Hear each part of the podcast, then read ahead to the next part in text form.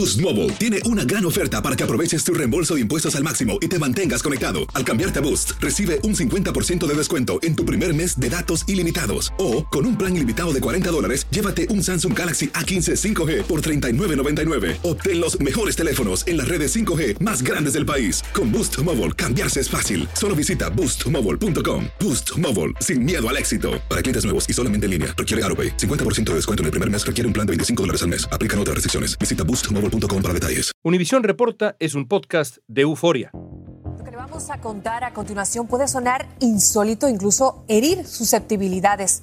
Y es que pues el candidato republicano al Senado de Ohio, JD Vance, preguntó este martes a los votantes si odian a los mexicanos. Vamos a escuchar. Are you a racist? Do you hate Mexicans? The media calls us racist for wanting to build Trump's wall. They censor us, but it doesn't change the truth. Joe Biden's open border is killing Ohioans, with more illegal drugs and more Democrat voters pouring into this country.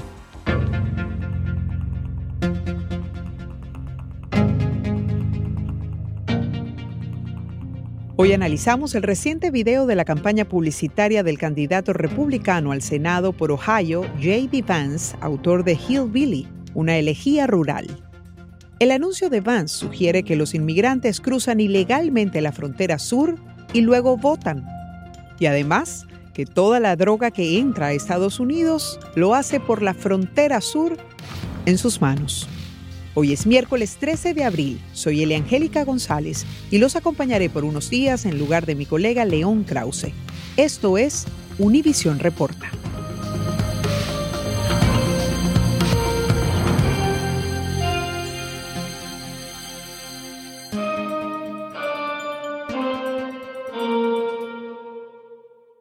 Conversamos con Fidel Martínez de Los Angeles Times y escritor del boletín Latinx Files, un escrito semanal sobre la experiencia latina estadounidense.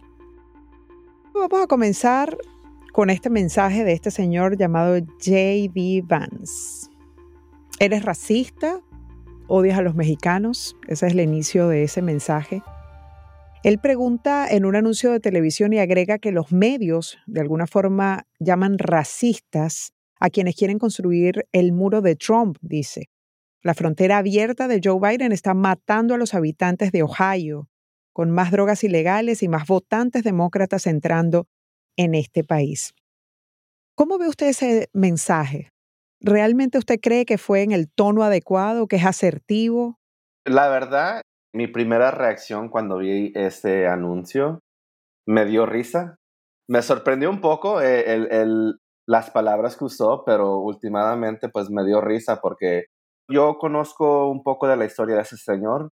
Se convirtió en una estrella literaria en el 2016 porque escribió un libro que para muchos lo vieron como una explicación a la mentalidad de los votantes que, eligieron a Trump, ¿verdad? Específicamente los votantes blancos, ¿verdad?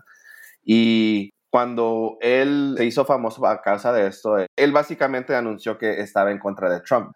Y ahora que él está corriendo para el Senado en Ohio, un estado que ganó Trump, pues le cambió el tono, ¿verdad? Le cambió la canción y ahora está, está usando la misma estrategia que, que usó Donald Trump cuando anunció su candidatura para la presidencia, acusando a los mexicanos de, traer drogas a los Estados Unidos. Y, y, por eso me dio risa la hipocresía, básicamente, de cómo, cómo cambió su, su tono. El señor J.D. Vance justifica eso diciendo que en el pasado él dijo cosas estúpidas y que de alguna forma rectificó y que por eso en este momento él se presenta con este nuevo mensaje que de algún modo está cabalgando sobre ese camino, sobre ese discurso que escuchamos en su momento del expresidente Trump.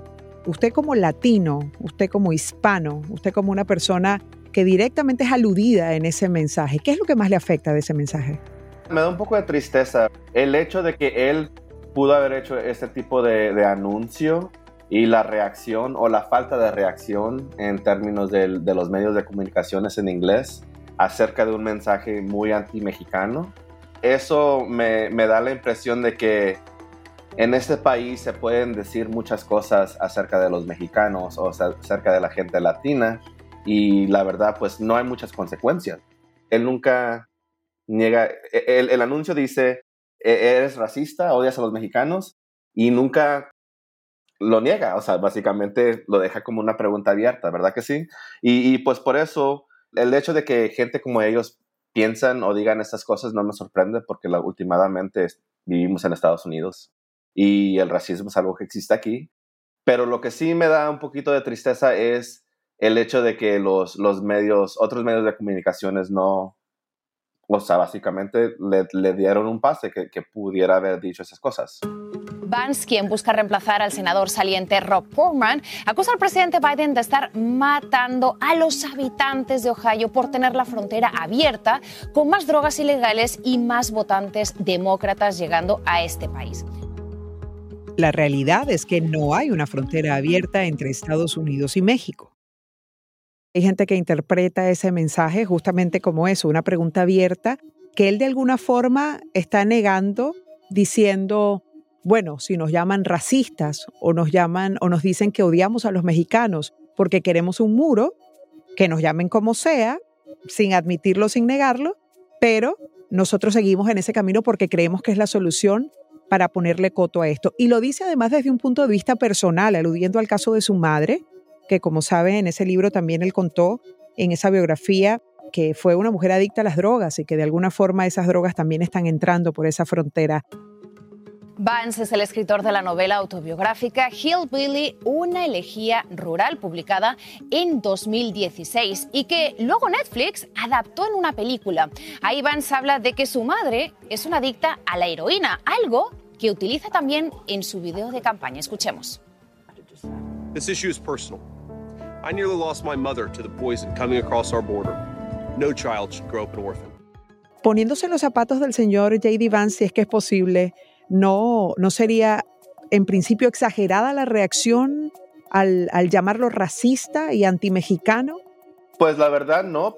El señor es candidato para el estado de, Ohio. México queda aproximadamente 1.400 millas del estado de Ohio. En términos de la población del estado de Ohio, son el, menos del 5% de, de, toda la gente que vive en Ohio es latina. El, hecho de que su, mamá fue adicta a las drogas. Eso empezó con el hecho de, los painkillers, ¿verdad?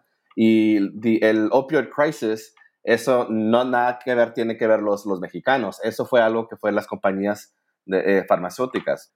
Le está moviendo la responsabilidad a alguien más. Claramente, también, Fidel, hay que reconocer que este mensaje no es para la comunidad latina. Este mensaje es para unos votantes que puede ser que piensen igual que él, que en su momento apoyaron al expresidente Trump, Hablamos de, dos fechas importantes, 2016-2020, y que seguramente se están identificando con ese mensaje. ¿Tú crees realmente que el mensaje está llegando allí a esa comunidad? Pues honestamente no. Quisiera decir que no, pero la verdad todavía no sabemos, ¿verdad? Porque todavía no hemos visto qué tan efectivo ha sido este comercial, este, este anuncio. Las últimas polls muestran al señor J.D. Vance en tercer lugar en la primaria del Partido Republicano para el Senado. Ese poll ocurrió casi un mes y de lo que tengo entendido no han salido nuevas polls, ¿verdad? So, para mí este, tendría que decir que es necesario esperar para ver qué tan efectivo fue este, este comercial, ¿verdad? Una de las lecciones de la, de la elección del 2016 es no esperar mucho de ciertos votantes, ¿verdad? Porque últimamente este, ellos nunca van a votar para los intereses de la comunidad latina y pues este, ganó Trump, ¿verdad? E, e, la, la, victoria de Trump era algo inesperado, pero ocurrió y ocurrió por razón, ¿verdad? Y el hecho de que este señor está tratando de replicar la misma estrategia, pues no quiero ignorarlo, ¿verdad? Porque pues últimamente también puede ganar. Vance se presenta a las primarias del Partido Republicano contra el banquero Mike Gibbons, el ex tesorero de Ohio Josh Mandel y la expresidenta del Partido Republicano de Ohio Jane Tinker. Donald Trump ganó fácilmente en Ohio las dos veces que se presentó a las elecciones presidenciales, pero hasta ahora ninguno de los aspirantes ha recibido su apoyo. Sin embargo, no ha impedido que los candidatos se vendan a los votantes como los más afines a Trump.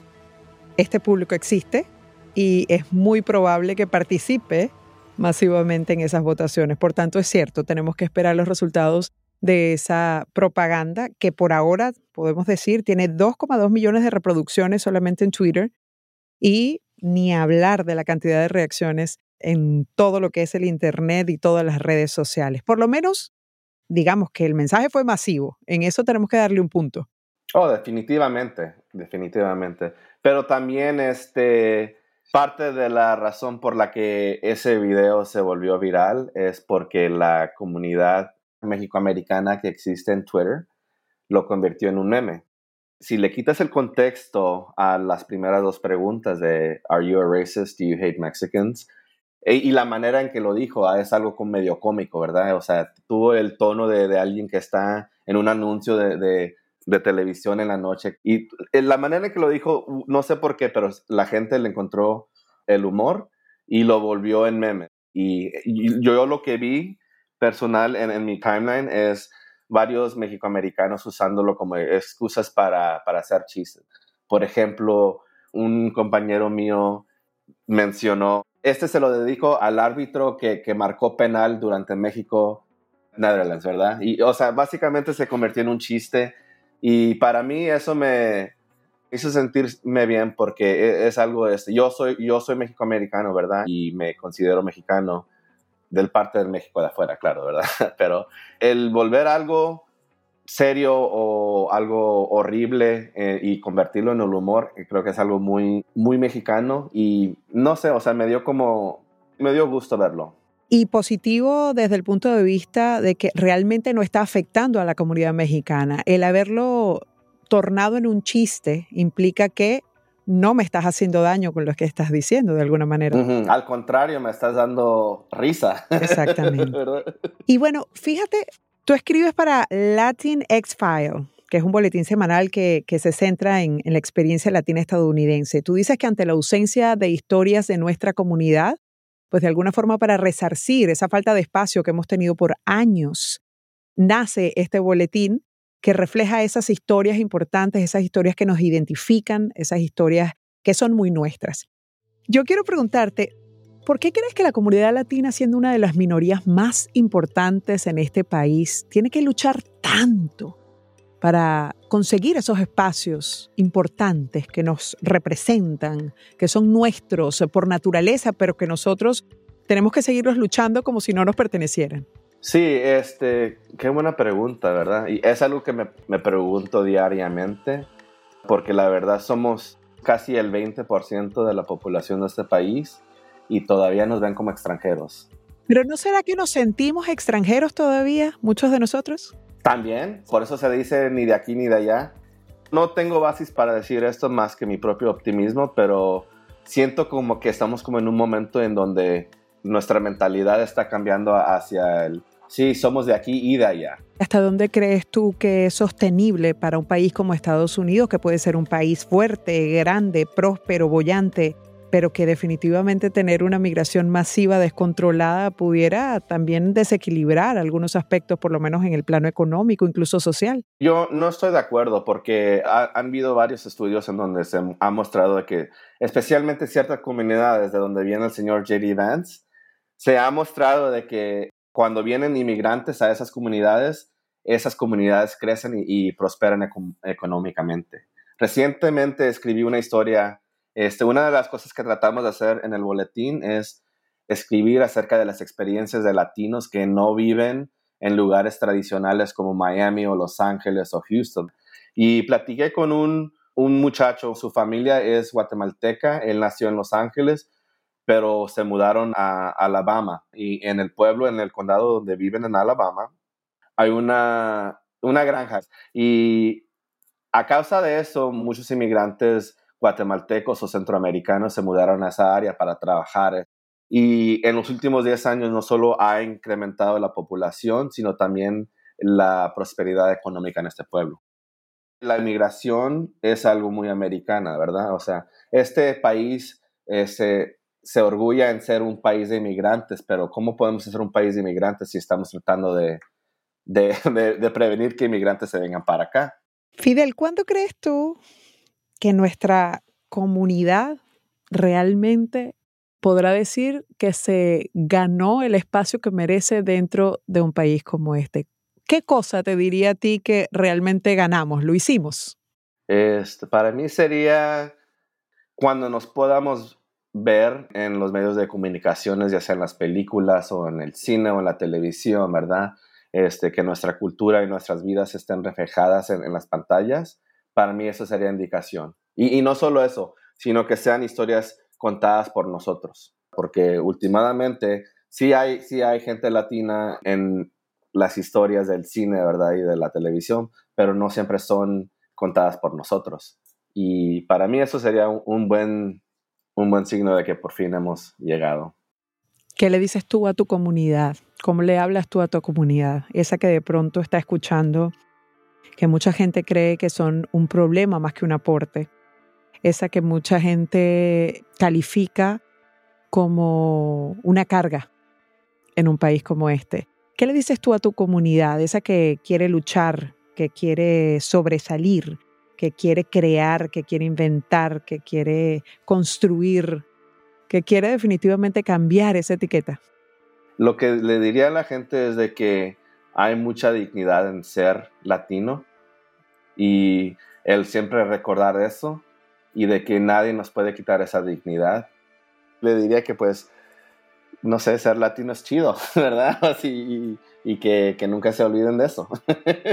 Aprovecha este espacio entonces para responder estas dos preguntas del señor J.D. Vance. ¿Odias a los mexicanos? ¿Eres racista? No, claro que no. Yo amo a los mexicanos. Una de las cosas de que mis padres me han dado mucho y me han empoderado bastante, pero el más grande regalo que me han dado es el orgullo de ser mexicano. Y eso nadie me lo quita ya sea un presidente que ganó cuatro años en la, Casa Blanca está hablando mal de mi gente o un candidato que ahorita está en tercer lugar en, en, la primaria republicana. El orgullo hispano se llama eso. Sí, ¿verdad? Pues te agradezco mucho, Fidel.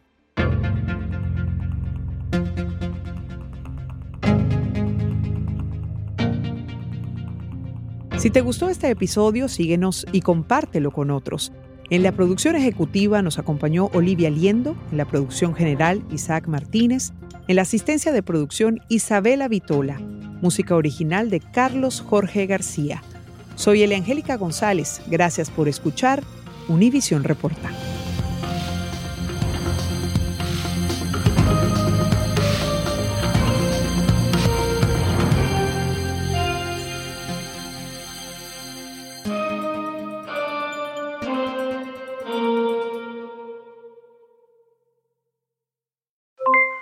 Aloha mamá, ¿dónde andas? Seguro de compras. Tengo mucho que contarte. Hawái es increíble. He estado de un lado a otro con mi unidad. Todos son súper talentosos. Ya reparamos otro helicóptero Blackhawk y oficialmente formamos nuestro equipo de fútbol. Para la próxima te cuento cómo voy con el surf y me cuentas qué te pareció el podcast que te compartí, ¿ok? Te quiero mucho. Be All You Can Be, visitando goarmy.com diagonal español.